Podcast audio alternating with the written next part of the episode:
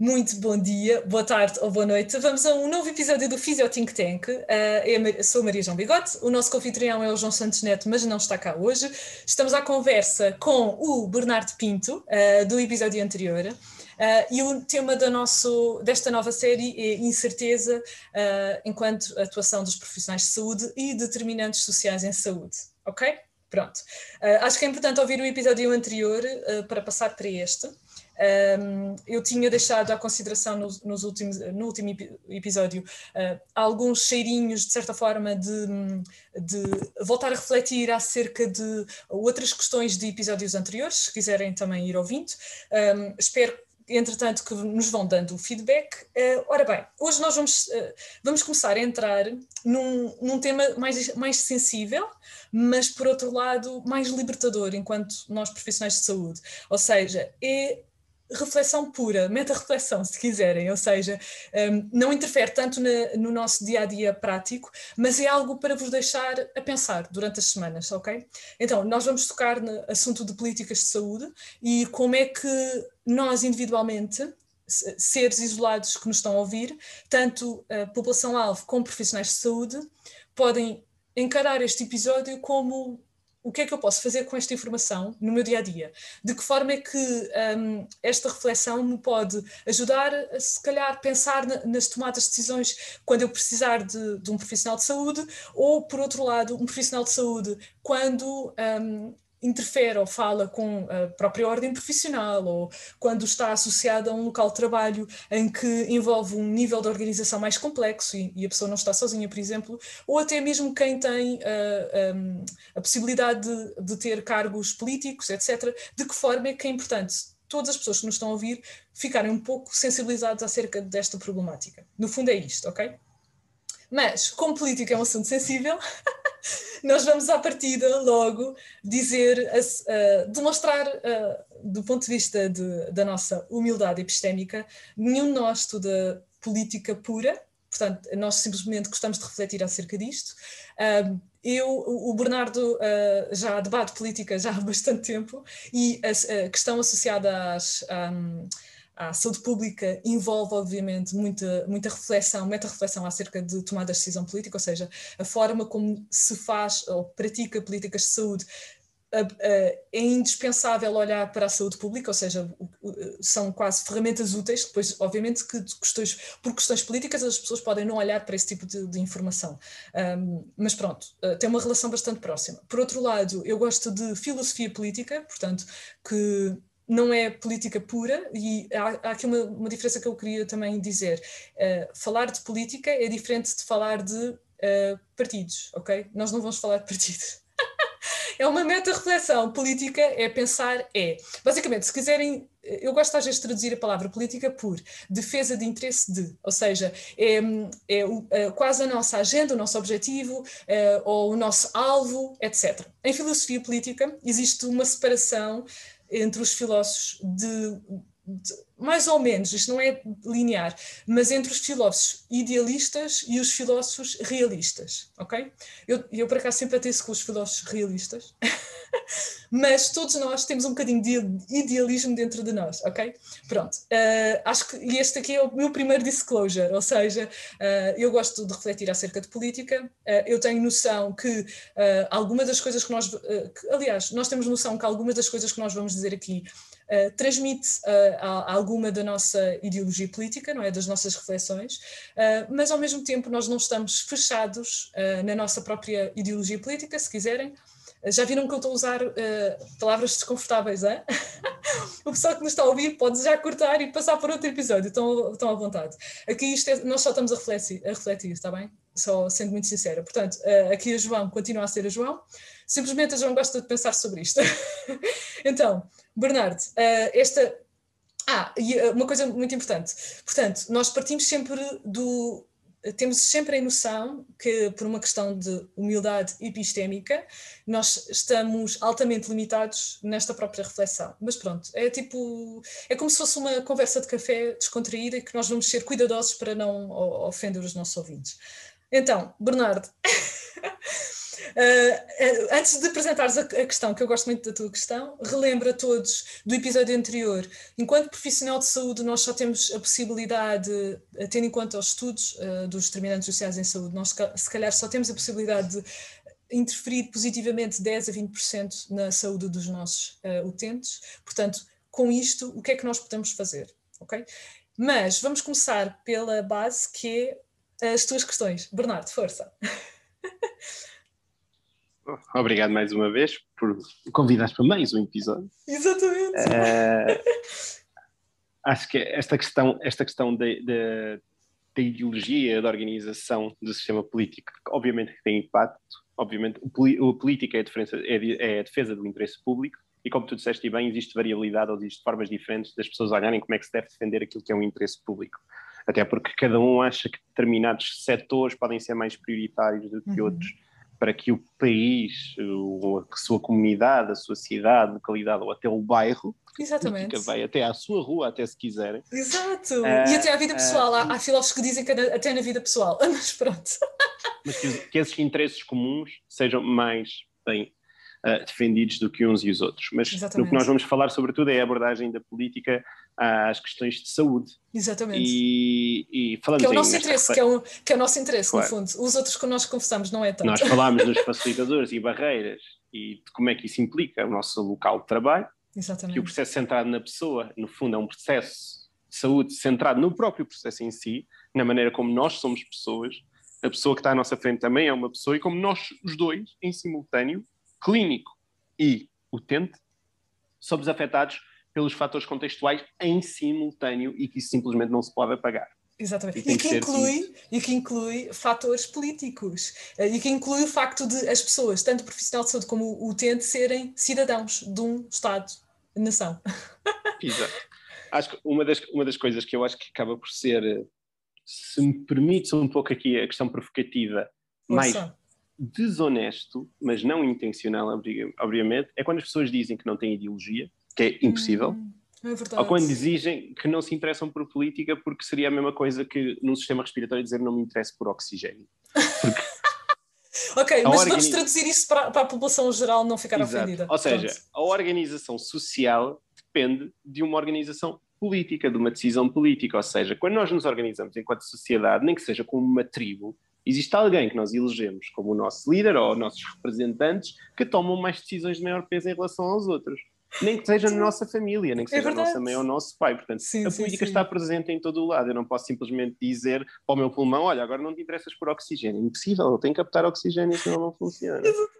Lembrei-me agora de, de, filosofia política, usando algumas referências. Uh, esta, esta, tu, no fundo, estás a, a, usar, a falar da, da, questão da não democracia representativa, mas uh, uh, porque pode ser trans, transversal a outro tipo de modelos pode políticos. Pode ter ser democracia. Pode ser uma monarquia, exatamente, sim, sim, sim, sim, ou de uma ditadura, etc. Mas tem a ver com o que os filósofos chamam de transmissão de poder, transferência de poder. Há uns que falam de transferência de poder de um cidadão comum para o, um, o regente, o príncipe, ou o monarca, ou ou o presidente, ou etc. Tipo, pronto, o, o termo que os filósofos até dizem é o soberano. Pronto. O soberano até pode ser constituído por uma só pessoa ou um conjunto de pessoas, como é o caso, por exemplo, da nossa Assembleia da República. Um, muito bom.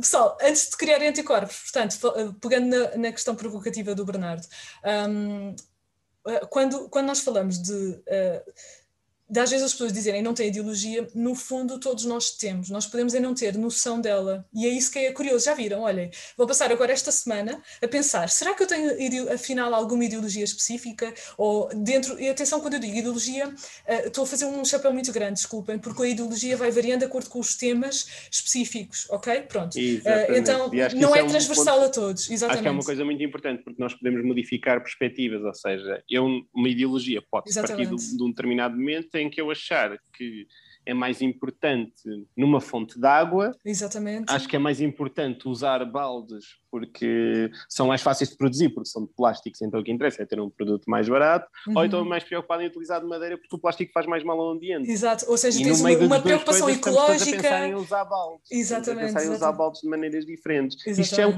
constitui uma questão de ideologia. Exatamente. E não precisamos associar a isto a dizer isto é socialismo, é comunismo, é liberalismo. Exatamente. São, exatamente. são categorias que nós gostamos de pensar, mas são categorias macro de ideologias. E exatamente, exatamente. São só princípios que não têm total aplicabilidade política. Ou seja, o primeiro liberal, o primeiro socialista, o primeiro comunista, o primeiro democrata, o primeiro social-democrata, pensam numa ideia e elas hoje em dia não são aplicadas dessa forma. Pois não, pois no não. final do dia nós temos métodos mistos, da mesma maneira como temos métodos de, é para investigar quantitativos e qualitativos e depois misturamos também existem esses métodos em sociedade. Portanto, Exatamente. pode haver coisas muito interessantes que o liberal nos esteja a dizer a nós, Sim. como o socialista nos possa estar a dizer a nós, que possam ser interessantes integrar dentro do mesmo modelo. Exatamente. E depois varia, Mas... lá está, nos temas. Ou seja, uh, por exemplo, em questões ecológicas a pessoa tem um posicionamento diferente e em questões de saúde tem outro, ok? Exatamente. Pronto. Uh, a questão da ecologia é, é giro porque uh, em princípio, é um tema mais neutro para a maioria das pessoas e podemos entrar nela à vontade. Mas nós vamos focar na área da saúde. Uh, diz Sim. Bernardo, força. E este, este, este preâmbulo serve para quê? Para perceber exatamente isto, que existem determinados métodos mistos, determinadas ideias mistas e que o objetivo é, sobretudo, convidar a quem possa ouvir isto e queira dizer alguma coisa que seja convidado ao debate, porque é aceito. Eu, eu é adoro debater com pessoas que tenham ideias diferentes das minhas. Oh, porque é. são as que põem em causa as minhas ideias. E que te obrigam a refletir. só me validam. É? Exato, é? ou seja, então, que te obrigam a refletir. A força, sim, sim. Para perceber a força ou a validade das minhas ideias, tem que ter alguém que as conteste. E eu gosto muito das pessoas que contestam as minhas ideias, porque assim eu fico a perceber o quão fortes ou não elas são, ou quanto elas carecem ainda de determinados níveis de fundamento.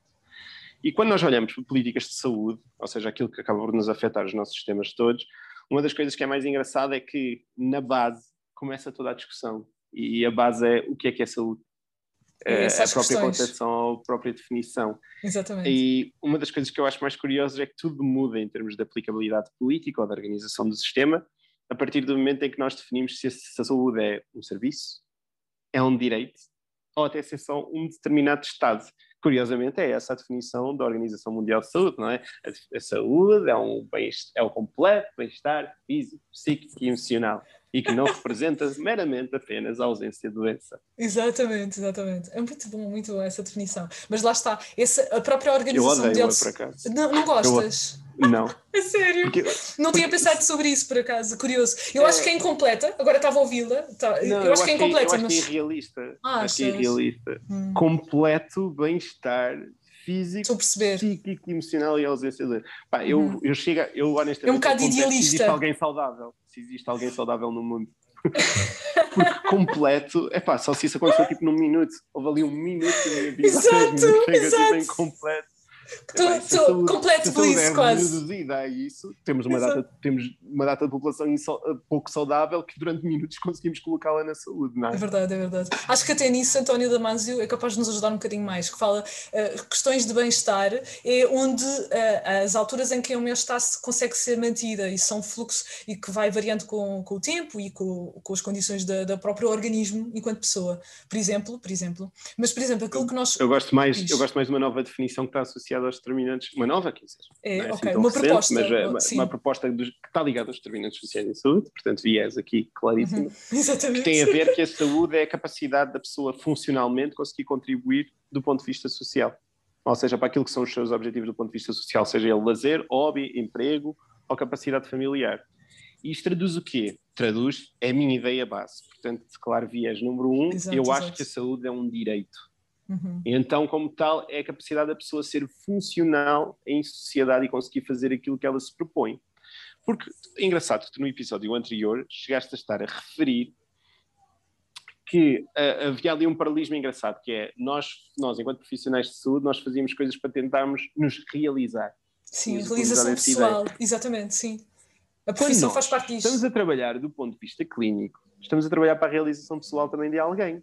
Exatamente. Ou seja, ele não quer saúde para ter saúde. Isso não lhe significa rigorosamente nada. Pois não, pois não, exatamente. Ele quer ter saúde para fazer alguma coisa que a realize do ponto de vista pessoal. E é neste objetivo que entram modelos como o CIF, que tu também chegaste a tocar na altura, uhum. ou pelo menos o seu racional. Eu, eu, eu, eu ia tocar disso, que é a participação social, que é, tão, é um Exatamente. dos pilares tão importantes da CIF. Eu, mas tornar, eu não. Te... Exato. Exato, o CIF faz muito bem esse encadeamento. Enquanto racional abstrato, ele é excelente. É não estou bom. a falar de códigos, não estou a falar sim, de. Sim, sim, sem dúvida. Racional. Eu, eu, racional. eu, uso o racional, por exemplo. Sim, e o racional pensa na, na, cria um gradiente entre a componente biológica e a estrutura e a função e as suas limitações, uhum. até a, atingirmos uma atividade que tem como objetivo ter uma determinada participação na sociedade. Ou seja, Exatamente. eu quero, ou seja, de forma muito básica, eu quero ter um joelho a mexer para conseguir andar, para conseguir ir ao café ter com os meus amigos. Perfeito. E sem estes três pilares, isto é um raciocínio que é sempre coxo, acaba por ser sempre muito limitativo. Sem dúvida. Eu tenho um joelho a mexer. Uau, fiz. Tem eu alta. ando. Eu ando. Não, e depois até quase, quase os profissionais. Ok, tem alta. Então, ok, e, e, e, que tal perceber o contexto da pessoa? Se ela consegue descer as escadas do, do seu prédio, se tem acesso Mas mesmo qualquer uma destas questões sim. desintegradas sim, vai parecer sim. ridícula. É coxa, é coxa, assim, sim. Se, não, se eu chegar a dizer assim, olha, tenho uma pessoa que mexe o joelho. Tu dizes, já, yeah, fixe. não te diz nada. Pois não. Ou se eu disser, uma, tem uma pessoa que anda. Ela anda. Ah, está bem. Ou, vai ao café ter com os amigos qualquer um deles, isolado, não tem nada de interessante. Agora percebemos que uma pessoa que tinha uma dificuldade no joelho, agora já mexe, com isso conseguiu andar e consegue ir para o café com os amigos, porque isso é uma das atividades mais importantes. Ok, nós tivemos um processo, eu pus-lhe o joelho a mexer para ele andar, para poder ir ter com o café aos amigos. Tem que haver aqui uma integração. Exatamente. É pronto. Nesse sentido, obviamente que eu gosto mais de olhar para a ótica da saúde ser um direito, ou seja, qualquer pessoa deveria ter a sua capacidade de se realizar pessoalmente. É verdade. Ah, só uma cena, um parênteses. Sabes aquela, um, uma piada para os nossos ouvintes? Uh, as coisas que mais pedem uh, quando a pessoa faz anos ou faz a passagem de ano, lembram-se? É uh, sorte ou fortuna, não sei quantos, e saúde. saúde. É. é. porque no fundo nós temos uma noção. Uh, eu, eu, acho que eu estou a plagiar alguém de certeza, que eu já ouvi esta ideia uh, de, de, algum podcast que falou sobre isso, ou de algum programa de televisão. Uh, porque de facto é uma coisa que está tão, tão enraizada nas pessoas, é, é um, quase algo básico para a pessoa conseguir fazer a vida dela, é ter saúde, pronto. E, por exemplo, uma da reflexão que eu acho muito interessante, e eu tenho por acaso, tendo em conta que eu gosto, obviamente, e é o tema principal do podcast até, são condições crónicas, neste caso dor crónica, neuromusculoesquelética, e eu tenho acompanhado um, através das redes sociais, uh, várias pessoas que têm limitações muito consideráveis e como é que isso perturba, obviamente, a sua participação social uh, e a, sua expressão enquanto pessoa. E, e, eu tenho acompanhado mesmo muitas pessoas, desde dor crónica, desde uh, pessoas que têm incapacidades que nascem com doenças congénitas, tenho acompanhado que, no fundo, são, até acabam por ser ativistas, e o meu objetivo é mesmo estar o mais sensível possível para a variabilidade de várias condições de saúde que são altamente limitativas da sua participação social e o que é que as pessoas fazem para dar a volta a isso? É maravilhoso, é mesmo muito interessante. Mas pronto, a questão é, porque é que, aqui eu vou voltar aos nossos viés, que é, nós eh, no episódio anterior não tínhamos falado sobre isso, mas tanto eu como o Bernardo, eh, nós, eh, faz-nos muito sentido a questão da, dos, dos determinantes sociais em saúde é um viés, ou seja, tipo, reforça o nosso viés, este é um, é um dos nossos viés, porque tendo em conta aquilo que os estudos nos dizem, que o impacto das, dos determinantes sociais em saúde é tão pesado na saúde, e tem os episódios sobre isso que nós, nós falamos, e, e a intervenção, por exemplo, dos profissionais de saúde, como eu disse no, no início do, do episódio, e o Bernardo falou no anterior, é mínimo, é tão pequeno, isto implica que uh, tem um poder muito maior, ou seja, se quisermos usando o disposicionalismo, o poder causal dos determinantes sociais em saúde é muito superior àquilo que nós conseguimos fazer enquanto profissionais de saúde. Isto é assustador. Por isso é que nós, obviamente, somos preocupados com as questões associadas à saúde uh, e como é que a pessoa vê a sua própria saúde e o que é que nós podemos fazer enquanto esquecendo um bocado que somos profissionais de saúde, nós também somos cidadãos. cidadãos. Agora já ia um, um erro ortográfico. Uh, nós também somos cidadãos. Então, como tal, o que é que nós podemos fazer acerca disso? Já pensaram? É uma boa reflexão. Acho que até, até agora já consegui libertar o pessoal dos anticorpos, é? Agora, fizeste-me fizeste durante, durante, durante esta, esta parte que tu estavas a falar, fizeste-me lembrar em três coisas diferentes Conta. que são muito importantes e que vou tentar aqui organizar. Se força. Vou começar pela primeira, que foi aquela que tu deixaste. O que é que nós podemos fazer?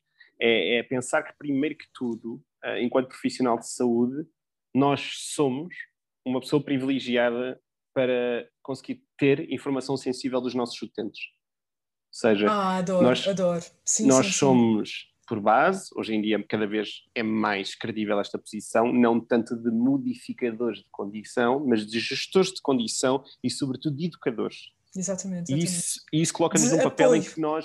De apoio ao paciente, não para. Sim, sem dúvida. E de apoio. E se nós sabemos que é a nível mais macro que acontecem as maiores mudanças, então cabe-nos a nós, sendo esse elemento de confiança, que também nós possamos ser grandes veículos de mudança na sociedade. E então daí vem o papel no associativismo, no nosso papel integrado dentro das associações de doentes, por exemplo, em conseguir dar voz a determinadas pessoas que têm determinadas condições. Nós temos uma capacidade de compreensão dos seus problemas que a maior parte da sociedade em comum não tem.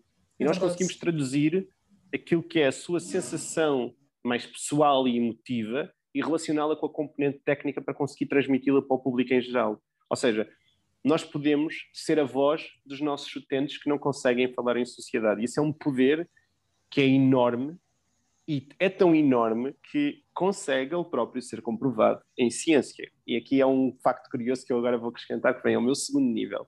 Uma das okay. poucas coisas que eu ouvi recentemente, e que é muito bom eu conseguir falar disto aqui, porque foi uma das coisas mais recentes que eu ouvi, acho que foi tipo há dois dias, foi um estudo no Reino Unido que falava sobre a credibilidade que os cidadãos davam a determinadas categorias profissionais.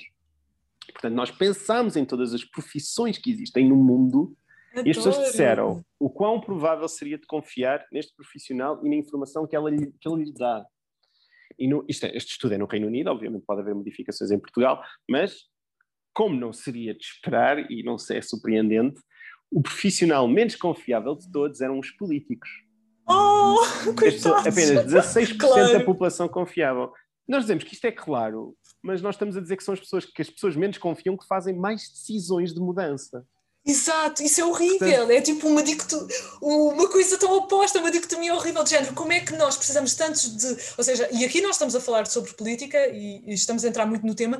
Como é que nós precisamos tanto de política e são exatamente as pessoas que nós menos confiamos? É, nós é horrível isto, isto é tão mau. Parece que isto é, para, é totalmente exatamente. É tipo, e o oh, giro é que a segunda que horror, profissão exato. menos confiante é aquela onde existe maior recolha de informação em massa eram jornalistas. Oh. 26% oh. da população confiava nos jornalistas.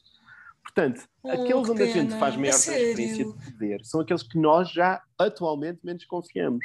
Curiosamente, onde, oh, onde as pessoas depositavam mais confiança eram em dois profissionais: o médico, o médico, 90%, e em primeiro lugar até vinha um enfermeiro em 93%. Portanto, oh, lamento desiludir os fisioterapeutas, não estávamos lá. Portanto, ainda temos algum trabalhinho para fazer para merecer mais confiança das pessoas. Exatamente. Seja como for, isto determina que são as pessoas na área da saúde onde a gente consegue determinar mais confiança. Portanto, imaginem o capital político que nós não temos. Agora, isto é um trade-off. O facto que nós temos mais capital político também nos dá mais responsabilidade. Portanto, é, não faltar à verdade e não deturpar este poder para ganhos de interesses próprios é muito importante. Senão esta percentagem também desce. Sem esta percentagem foi garantida Sim, à custa de nós olharmos para o, para o interesse do utente em primário e ele reconhecer isso. Portanto, às vezes nós pensamos no modelo biomédico, nós não representamos muito bem as pessoas, olhamos para a história da saúde como nós estamos muito mal, e isto é um bom momento para a gente refletir e pensar se é o nosso ponto de partida não é assim tão mal. Ao fim destes, destes séculos de história, conseguimos ganhar a maior confiança das pessoas. E uhum. isso significa que fizemos algo de bom. Portanto, é verdade, é verdade, é bom, é bom. Apesar de nós todos procurarmos a progressão, estamos no bom sim, caminho. Sim, sim. Diz, diz, diz. É verdade. Antes, antes de passarmos ao, ao teu terceiro ponto, uh, legitimidade social é muito interessante, pronto. É só dizer a palavra legitimidade, ou seja, os profissionais de saúde têm legitimidade uh, profissional e, como tal, também têm muito poder. Isso, muito bom. Muito Mas, bom. Continua. with great power comes great responsibility, né? Já dizia o Homem-Aranha, né? Mas antes disso, tinha dito Simone Beauvoir. Exatamente. o Stanley copiou Simone Beauvoir. Exatamente. Mas, ok, ah, mas ias ao teu terceiro ponto. Eu depois também queria é falar depois, de uma coisa que, é estavas a dizer atrás. impacto que tu estavas a falar de outras questões que não estão associadas diretamente à saúde. E um dos que é mais visível e que existe documentado, ou seja, nós estamos a falar aqui de questões políticas, mas sustentadas pela evidência, portanto, não estamos a tirar nabos da púcara. Uma das coisas mais interessantes é, é, tentar perceber que determinados fatores têm maior correlação de impacto. E, e, em saúde pública, uma das questões mais fáceis de observar isso é no, na fase inicial do ciclo de vida da pessoa, portanto, ao nascimento. E uma das coisas mais interessantes é perceber que o impacto da educação é bastante superior ao impacto das condições de saúde. Agora, claro que este impacto também é mais fácil ser visível a partir do momento em que atingimos os progressos que atingimos até agora, porque os avanços na saúde, a nível de higiene, de haver serviços hospitalares, que vai existirem serviços de parto, permitiram que houvesse maior sobrevida e menos mortalidade infantil. Contudo, naquilo que, é o que vai acontecer no resto do ciclo de vida, ou seja, como é que a saúde mental da criança vai se desenvolver, como é que vai ser o seu desenvolvimento motor, o seu desenvolvimento de aprendizagem e a sua probabilidade de desenvolver patologias no futuro, depende sobretudo do eixo educacional. E há estudos é interessantíssimos é que se vêem sobretudo nos países subdesenvolvidos, em que o facto de haverem pessoas com ensino primário, ensino básico, ou ensino superior, e estamos a falar em ensino formal, nós estamos a falar em ética, costumes, nem família, estamos a falar em, ensino formal, representa diferentes níveis de, uh, de natalidade, ou seja, pessoas que estão em níveis de ensino mais baixos vão ter claramente mais filhos, apresentam índices diferentes, por exemplo, de, de violência doméstica. Quanto menos educação uma determinada mãe tiver, mais ela é permissiva de violência doméstica. Há um estudo incrível que é feito nos países africanos, por exemplo, que eu recordo mais que foi na Etiópia, em que até o ensino secundário as mulheres achavam válidas que o marido se desbatesse caso não tivesse relações sexuais com elas. Ou seja, elas aceitavam como normal. Hum, tão triste. E só no ensino superior é que deixava de existir tanto essa, essa, essa prevalência. Ou seja, exatamente. Claro que há aqui questões culturais e se calhar religiosas que também vão ter impacto, sim. mas reparem que, que a educação já consegue combater um pouco disso ao longo do espectro e que provavelmente essas questões depois vão influenciar aquilo que é a saúde e o desenvolvimento daquela criança, tanto do ponto de vista mental como do próprio ponto de vista físico. Tera. Olá, Tora. Exato. Participação. Ia... Exatamente no podcast. Participação especial de mente. Muito bom. Eu ia comentar contigo uh, a questão de, uh, do primeiro ponto que tu tinhas dito, mas, vamos, uh, mas antes disso vamos, vamos focar na questão da educação. e por isso é que nas, nas, políticas, na maior parte dos países, o papel da saúde e da educação tem, acaba por ter um privilégio tão, tão acentuado. É um dos motivos. pelo menos parece-me. Parece. Sim, Sim, porque o, o, os indicadores de saúde estão claramente correlacionados com esta questão de educação, sobretudo nas primeiras, tal e qual como eu disse, nas primeiras fases de, de desenvolvimento. Um, um, dos indicadores mais interessantes que eu, que eu me recordo relativamente à esperança média de vida, que claro que isto vai variar de país para país conforme o seu modelo de organização política, que é uma coisa engraçada, é a correlação mais forte, por exemplo, eu recordo-me que existem diferenças na esperança média de vida nos homens na Estónia, por diferenças a nível de educação, de cerca de, se não estou em erro, eram cerca de 13 anos, mas eu posso depois confirmar. Ou seja, okay, okay. É pode haver. Sei que é mais de 10, isso é garantidamente, oh, ou seja, graças. só pelo facto de, uma, de um homem na Estónia, pelo menos segundo dados de 2013, portanto aqui o disclaimer, podem ter mudado entretanto, mas em dois, até sim, 2013, sim uh, havia pessoas que viviam mais 10 ou menos anos conforme o nível de ensino formal que tivessem acesso. E claro que isso tem uma correlação com o nível de rendimento económico social. Ou seja, pensem nisto. O facto de eu viver mais ou menos tempos depende do nível de conhecimentos que eu tenho. Isso, à partida, vai ser uma verdade um pouco lá para Alice, não é? Ou seja, uhum. o facto de eu saber o que é que me pode fazer mais mal ou mais bem permite-me ganhar capacidade exato. protetiva para aquilo que é a minha condição de saúde. E há pessoas que não têm noção desse impacto é, é a tal questão, por exemplo, do tabaco. Nós todos sabemos que o uhum. tabaco faz mal, mas não interessa saber que faz mal ou bem, que é a grande questão base. A questão é saber o uhum. quanto faz mal e o quanto eu, numa determinada posição, estou mais suscetível a isso. Ou seja, pessoas que têm maior nível de privação provavelmente têm outros fatores de risco que as tornam mais suscetíveis a quando têm consumo tabágico a poderem desenvolver mais problemas associados a isso do que pessoas em outras condições. Exatamente, exatamente.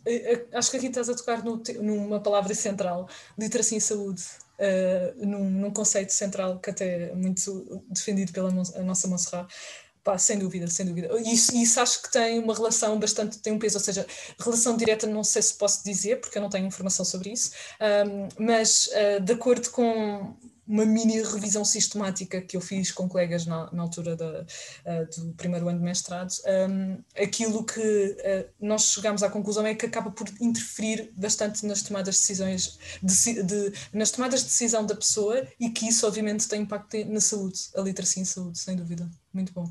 Vou, e vais dizer mais uma coisa? Volta. Era, era, porque eu gosto muito desse tema Hum, eu gosto muito conta. de trazer cautela e ser a pessoa incómoda quando falo sobre literacia ou modificações de comportamentos saudáveis. Sim, sim. Que efetivamente ocorrem, mas que também eles são alvo de facilitadores ou barreiras. Okay. A, a verdade é que, em termos de impacto social, nós vemos algumas alterações que podem ser feitas a nível da literacia do adulto uhum. e de modificação de comportamento no adulto, mas o seu impacto não é sequer próximo daquilo que é o sistema de educação, por exemplo, na criança. Oh, Razão pela qual os sim, sistemas sim. de educação formal, sobretudo no desenvolvimento do ciclo, acabam por ser uma aposta maior. Muito interessante. ou seja, sim. Quando, eu, por acaso, isso faz muito sentido, por acaso. Uhum. Nós temos que pensar que os recursos políticos são finitos, portanto não podemos optar em tudo. O pois mundo não. ideal e idílico é não dá, eu vou apostar em tudo que faça bem em todo o lado. Exatamente, não, não, dá, tipo, é finito. Não existe Exato. árvore das patacas, portanto não vai ser possível ser feito isso. E então muitas das vezes o investimento nos sistemas de ensino e, por exemplo, a existência de um sistema mais público ou, ou, ou que existe um investimento público de qualidade, exatamente, de maior qualidade. De qualidade advém disso, porque efetivamente nós conseguimos correlacionar muito mais medidas com, com, a questão do ensino formal que podem levar a diferenças grandes, lá está, chega a afetar a esperança média de vida da pessoa. Portanto, mais Uau. forte que isto é quase impossível. É, é muito difícil, sem dúvida. Enquanto Exato. que na questão da literacia nós vemos alguns resultados que nos deixam a pensar qual é que é efetivamente o seu real impacto e o que temos é sobretudo com os hábitos tabágicos. Ou com as uhum. substâncias aditivas, em que uhum. efetivamente nós vemos que a medida que acabou por ter mais sucesso para a diminuição do seu consumo não se prendeu infelizmente com a literacia, não quer dizer que a literacia não tenha um impacto positivo e não deva ser utilizada, atenção, Sim. mas em termos de dimensão de impacto foi menor. O que é que acabou por ser melhor foi atacar o componente económica das pessoas, ou seja, taxar esses produtos levou a uma diminuição do seu consumo. Isto também nos leva a pensar porque é que, porque é, que são, é tão recorrentemente utilizado impostos por parte de, das governações para utilizar determinadas medidas. Agora, agora, isto não quer dizer que eu valide que a utilização de impostos para tudo seja válida. Exatamente. Seja, não, e não só. E, correlação. Exatamente. E não só. Mas, e até pode ser questionável, ou seja, nós não sabemos até que ponto é que, se mexermos no, noutras questões, a questão do tabaco perde, perde o efeito, não é só pela questão monetária, por exemplo. Eu estava a pensar, lembrei-me de uma, e depois uh, uh, diz-me se faz sentido. Lembrei-me, porque a questão da literacia em saúde, que eu, é um tema que eu também gosto, mas uh, percebo perfeitamente onde é, onde é que tu querias chegar. Uh, eu, eu, por exemplo, uh, nós podemos ter muita, muitos utentes que até sabem que era bom fazer uma caminhada na hora do almoço ou no final do, do trabalho, mas se não têm horário para isso, não têm possibilidades, ou seja, os tais as tais limitações determinantes sociais em saúde, ou até sequer um acesso a um parque, por exemplo, um sítio que é apelativo, que isso é uma estratégia. Nós falámos disso no episódio, estou simplesmente a reportar o episódio dos determinantes sociais em saúde. Se a pessoa não, não, tem, não, uh, não tem horário para isso, não tem disponibilidade uh, mental também, às vezes a pessoa está tão cansada por ter 12 horas, 12 horas a trabalhar, alguma vez vai ter cabeça para ir andar a pé? Nunca na vida. Portanto, esse tipo de, de situações tem. E a pessoa tem literacia em saúde até, por isso, pessoa, só que não tem oportunidades, ou tem vários motivos para um, ser muito difícil uh, mudar o comportamento. Uh, eu, eu, eu, percebo isso porque eu sou sensível à área da dor crónica e eu noto que. Uh, nessa área, então, a pessoa às vezes nem sequer tem disponibilidade mental para pensar: eu não tenho energia para ir andar a pé. Eu sei que me faz bem. Sempre quando eu vou andar a pé, faz, eu sinto-me muito melhor, tenho menos flare-ups e tudo não interessa, eu não tenho cabeça. Percebe, Maria João? eu percebo perfeitamente isso, mas diz, diz. Exato, e, e, e nós, e nós não podemos uh, retirar-nos dessa responsabilidade enquanto clínicos, porque temos ferramentas para isso, que às vezes nós nos esquecemos que existe um sistema chamado Flagging System que serve para identificar exatamente estas questões todas, porque no meio disto tudo Tu falaste em barreiras biológicas, estamos uhum. a falar em barreiras psicológicas, barreiras ambientais físicas, barreiras uhum. ambientais sociais, contextuais ou laborais.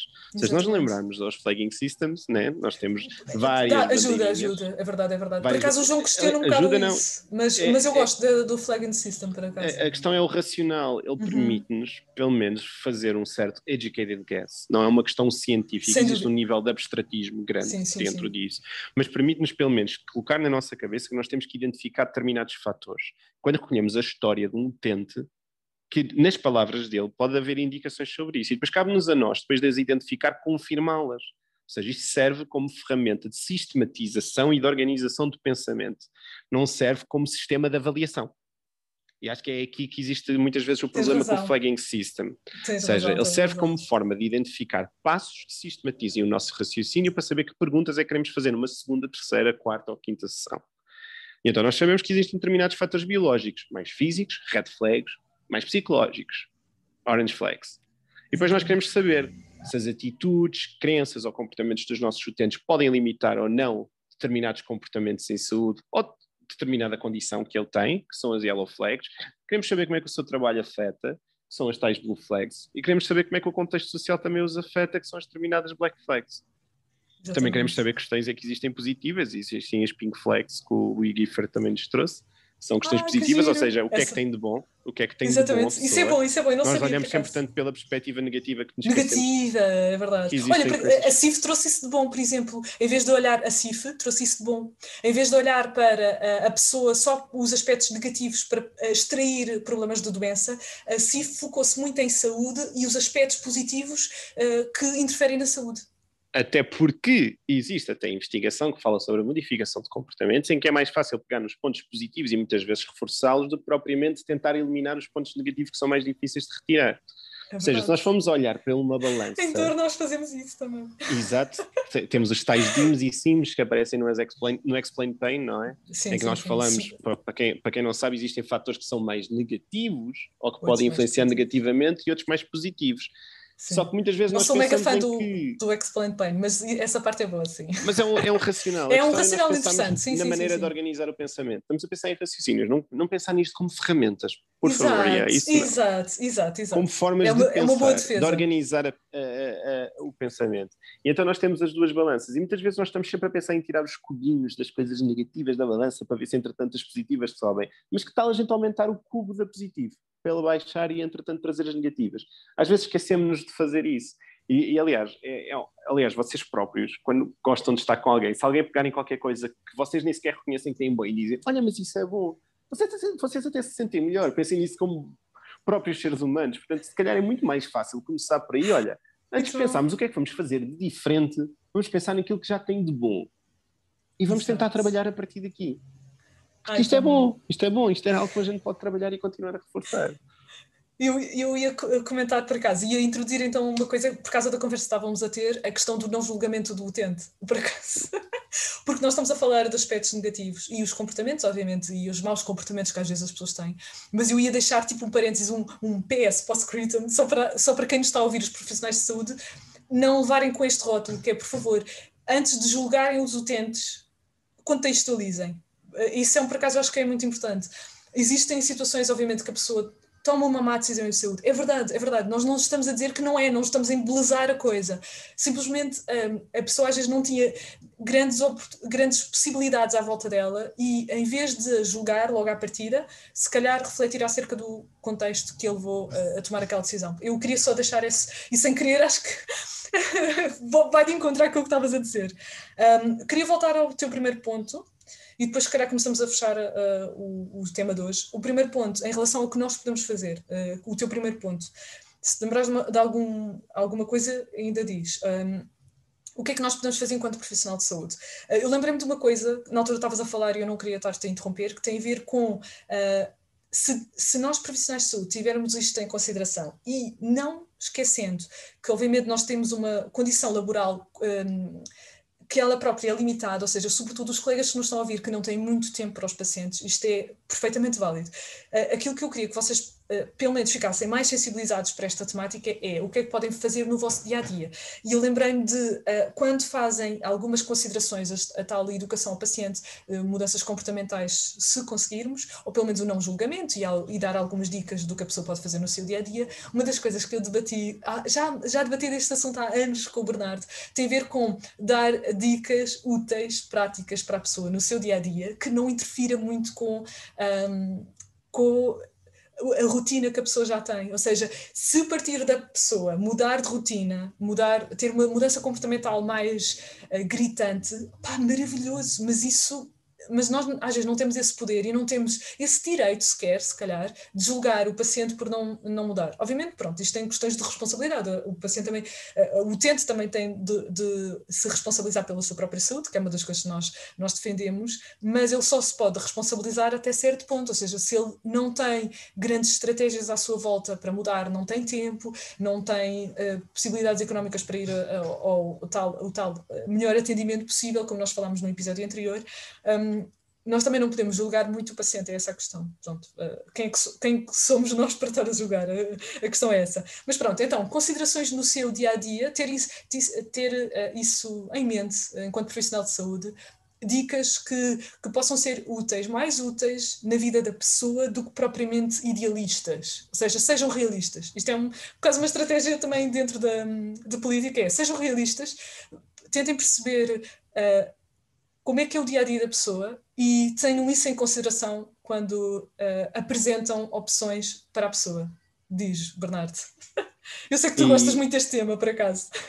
E, sobretudo, eu acho que a palavra-chave é o processo tem que ser colaborativo. Ah, sem dúvida. Estás a voltar ao e é, o João adora-te é agora, exato. É, não, não, mas é uma das coisas que, que, curiosamente, mais aprendi contigo e que hoje em dia aplico bastante em, em prática clínica, acho que até vais ficar contente de ouvir. Então. Que um bocado, um bocado assim, depois, aliás, para ter tido a formação com, com um fisioterapeuta que vem de Inglaterra, que é o Matt Lowe, e que ah, o, João, o, João, também lá teve, ele sim, sabe. Sim, sim. Uh, isso levou-me a uma reflexão bastante grande e muito positiva, e, e, comecei a arriscar-me a pensar como é que eu vou utilizar esta coisa do modelo do disposicionalismo para as pessoas. Sim, sim. E comecei a usar, e tenho uma experiência muito engraçada como utente que, que fez uma validação brutal disso. Conta. Que é, dentro desse processo colaborativo, nós organizamos um modelo de pensamento da pessoa. Ou seja, a nossa interferência ser tão baixa que o nosso objetivo é só organizar como é que a pessoa está a pensar. E dentro disso, o estabelecimento de objetivos, que é, neste caso, a utente em questão era uma pessoa com AVC, e então eu queria saber, diga-me rapidamente, assim, que lhe vier à cabeça rápido. Ou seja, a partir do momento em que a pessoa hesita, nós fechamos ali a questão. É tudo o que é rápido. Diga-me rapidamente quais são os, os, os, maiores problemas que tem no dia a dia. Tal, tal. Ok, então organizo-me isto por ordem de importância para si. O que é que é mais importante? E depois, no segundo eixo, ou seja, e depois isto temos um eixo vertical, temos um ranking de importância de cada tarefa. E agora diga-me, em termos de dificuldade, o que é que se sente para fazer esta tarefa que entretanto pode haver uma expressão completamente diferente. E aí é a linha traçada na horizontal em que a pessoa acaba por fazer isso. Dentro disso, eu digo, eu digo assim, ok, então o que nós temos mais para, o, que é que lhe parece que é aquilo que temos mais necessidade de progredir ou trabalhar? A pessoa identifica. Dentro dessa identificação, eu proponho que, então, para fazermos estas tarefas e trabalharmos estas tarefas, tem este programa para o fazer e perguntar à pessoa se concorda. Uma das coisas muito engraçadas é que, é que entretanto, fiz isso uma vez com, com essa utente e foi literalmente experimental. Foi, deixa lá ver o que é que isto dá. E hoje em dia ela repete-me sempre, passado um tempo, Bernardo, temos que fazer aquilo outra vez. É ela que me lembra a mim que tem que o fazer. Portanto, e, e, porque ela sentiu que foi muito importante para ela perceber que a partir dali estava um processo colaborativo e claro, ou seja, ela própria sente que tem que organizar às vezes o pensamento dela, ela reconhece as próprias vieses. Obviamente que a pessoa que eu estou a falar tem aqui uma limitação muito grande, porque ela, em termos, apesar de ter tido um AVC, oh, tem uma formação, uh, ou seja, do ponto de vista académico, é uma pessoa com um alto nível de literacia e então consegue rapidamente reconhecer, por exemplo, os seus vieses e, aquilo, e, a, e a necessidade de, de, suporte que precisa. Mas ela gosta muito desse processo colaborativo e de, nós já fizemos isso quatro vezes, entretanto. E da quarta vez eu a brincar disse, então está aqui o nosso compromisso. E ela pegou na caneta e decidiu assinar o nome dela como se fosse um contrato sem lhe pedir nada. Eu acho que isto, achei isto oh, delicioso, ou seja, isto é uma... Isto é uma forma, ou seja, é uma forma espetacular de a gente entender a importância de um processo colaborativo, de é uma sessão ganha. Uma das coisas que eu mais odiei durante toda a formação, que é errado, e epá, eu aqui vou afirmar mesmo categoricamente é que é errado, é que o utente à espera que vocês o tratem na primeira sessão. Não. O utente espera que vocês tenham um processo para resolver-lhe o problema e que estejam a investir tempo nos cuidados de saúde dele. E hoje em dia é mais do que comum. Se a situação for multicomplexa, eu gasto uma sessão exclusivamente para avaliação e não é perda de tempo nenhum, porque a pessoa sai de lá a perceber o que é que é o processo. E uma das coisas piores que existem são barreiras iatrogénicas, já que estamos a falar de contextos políticos e sociais. Claro, força, existe neste força. momento investigação científica, já alguns dados a apontar que a dor lombar pode ser de consequência iatrogénica. Sim, Ou sim. seja, isto é tão grave ao ponto de que a pessoa pode piorar da sua condição lombar a partir do momento em que procura serviços de saúde e que podia ser melhor não procurar. Ou seja, isto é extremamente grave. Te- Temos seja- uma grande responsabilidade aqui, nós profissionais de saúde, sem dúvida. E muita desta responsabilidade vem da pessoa, e isto é bastante comum, está completamente perdida nesta navegação, principalmente quando já houve a quarta ou a quinta opinião sobre o seu problema de saúde, e agora quatro ou quinta opiniões dispares, lembram-se daqueles 93% ou 90% de confiança no profissional de saúde. Desapareceram. Porque se cada profissional diz a sua coisa, eu não vou confiar já em ninguém. Porque parece que cada um está a defender o seu interesse pessoal e a sua so- solução. Estamos a, é a fazer tipo, ou seja, um interesse, ai, posso ter uma palavra, é quase politize do, do, do próprio eh, profissional de saúde. Ou seja, o paciente começa a pensar, esta pessoa está a machular. Voltando, faz lembrar os dilemas éticos dos episódios anteriores. Opa, claro, vocês têm toda a legitimidade de pensar nisto. Desculpem lá. Mesmo. Claro, claro. Isso é natural. Então, que não há, que se- eu penso efetivamente, se não existe maior nível de segurança, vocês mostrarem numa avaliação que estavam completamente investidos naquela pessoa, simplesmente a recolher dados, que é outro processo, não estejam a raciocinar enquanto estão a recolher dados, porque o que vocês vão fazer são inferências, e as inferências vão vos induzir em Uhum. erros. Uhum, Quando as situações são exato. multicomplexas, a melhor coisa que fa- fazemos é humilde e vou recolher dados e eu não sei de nada e depois ter os dados à minha frente com o tempo em casa, relaxar, vou refletir e se for preciso investigar para complementar. Isso é Cada, quando as situações são multicomplexas, quando temos pessoas com níveis de dor persistente, severidade alta, é muito difícil estabelecer correlações. Se para, se para os investigadores o é, não será o fisioterapeuta nos 10 minutos ou 20 minutos depois da avaliação que vai conseguir fazer. Então é importante, depois de recolher dados, conseguir fazer essas inferências à parte, a priori. E, sobretudo, estabelecer no processo metas, critérios transparentes antes de vocês terem feito alguma modificação. Ou seja, senhor X, eu avalei isto, isto e isto por esta razão. O que nós expectamos é que se a X variar desta forma, é sinal de um bom indício. Se não variar, temos aqui algumas dúvidas. Se piorar, é pá, se calhar vamos ter que pensar num reencaminhamento ou qualquer coisa assim, porque este não é o caminho. A pessoa tem de saber, como em tudo, qual é que é a direção que está a tomar, para onde é que vai e qual é que é o seu destino. Ninguém entra num táxi e, e, não, e sem dizer ao taxista qual é que é o sítio onde vai, não é? Ninguém entra num táxi o táxi arranca e vocês sentem-se confortáveis. Então pensem nisto, é que se vocês não Sem forem dúvida. transparentes no processo clínico ao utente, o que vocês são o taxista que arrancou sem dizer ao utente onde é que vai. Ele está completamente ali perdido, a entregar o corpo no seu maior estado de vulnerabilidade, à espera que vocês façam cenas. Exato. Porque é isso que ele está à espera. E no final corra tudo bem, se eu conseguir sair do táxi tranquilo. Se vou parar a via longa e queria ir para o posto, é pá, que se lixe, mas ao menos cheguei vivo. Saí pela, pela janela até sequer. a, meio, a meio da viagem, tipo, decido sair. Exato, muito bom. Olha, fizeste-me lembrar de uma coisa. Acho que estamos a, sem querer, estamos a fechar o. Estamos a voltar à incerteza do profissional de saúde. Uh, Lembrei-me de uma coisa. Uh, aqui eu tenho de dizer, eu não vou entrar em pormenores, porque, muito sinceramente, caros ouvintes, eu tenho de estudar isto antes. Mas existe um, uma questão em filosofia que eu tenho andado a estudar mais, que tem a ver com o, teore, o teorema bayesiano uh, e que tem muito a ver com os nossos graus de crença. Eu prometo que, se eu tiver tempo, eu vou estudar isto e depois faço um episódio sobre isto. ah, mas eu ia dizer, olha, uh, dando-te agora uh, um agradecimento, mas olha que eu não, eu não, eu não na altura que tu tiveste com, com essa formação, eu ainda, eu ainda não usava o modelo disposicionalista, eu só comecei a usar depois. Ou seja, é, é muito fixe, é, é, eu adoro, adoro isso mesmo. Isso, por acaso, foi mesmo o João que me apresentou esse conceito.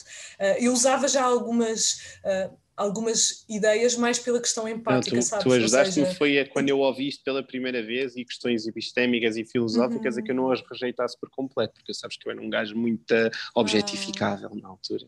Mas ah, comecei a, perceber, a ficar mais. Sim, porque eu já eu, eu, percebo o que é que quer dizer, porque eu na altura ainda não usava o modelo disposicionalista, mas já tinha noção das questões da complexidade. Sim, faz sentido. Uh, se calhar, vamos começar claro. a fechar, se calhar, pode ser. Uh, pronto, uh, olhem, caros ouvintes, muito obrigada por nos terem ouvido mesmo.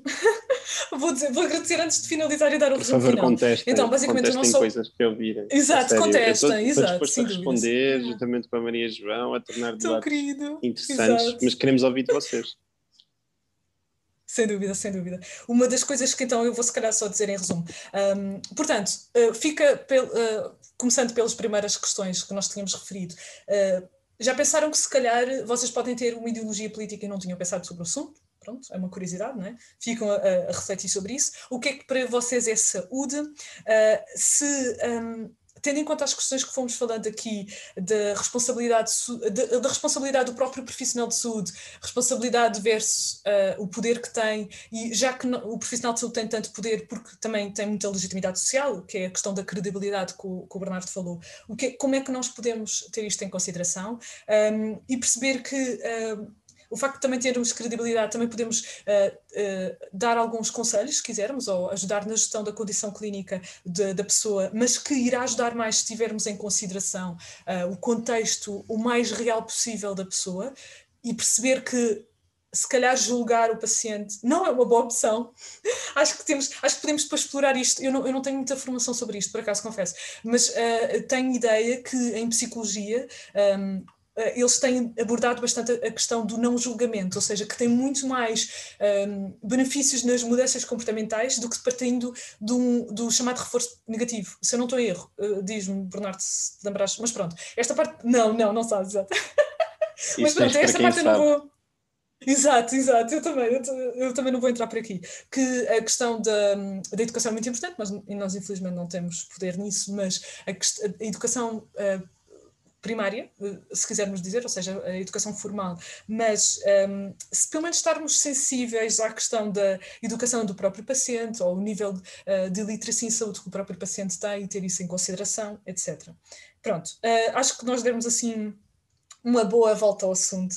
Perceber, pelo menos, se ficarem mais sensíveis aos determinantes sociais em saúde da pessoa e perceberem que se calhar desta forma também podem fazer algumas pazes com a incerteza que têm enquanto profissional de saúde, mas que hum, continuem a arregaçar as mangas uh, na relação pessoal, que, na relação uh, presencial, vá, se quiserem, com um paciente ou com uma comunidade, um grupo de pacientes com quem trabalham, mas também ter em consideração uh, situações mais zoom out, ou seja, quando vocês têm a oportunidade de colaborar com alguma entidade uh, mais. Queres falar disso, né?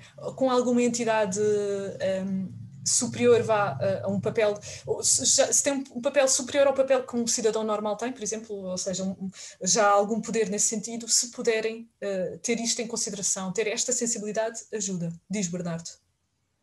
E, sobretudo, sejam mais gentis convosco próprios, que é uma das hum. coisas que muitas vezes esquecemos do ser queremos, eh, ligamos tanto o resultado ou outcome clínico da pessoa ao nosso sucesso ou ao sucesso como profissional e não podem estabelecer essa relação causal direta, muitas vezes nem para o bem, mas certamente também nem para o mal. Portanto, uhum.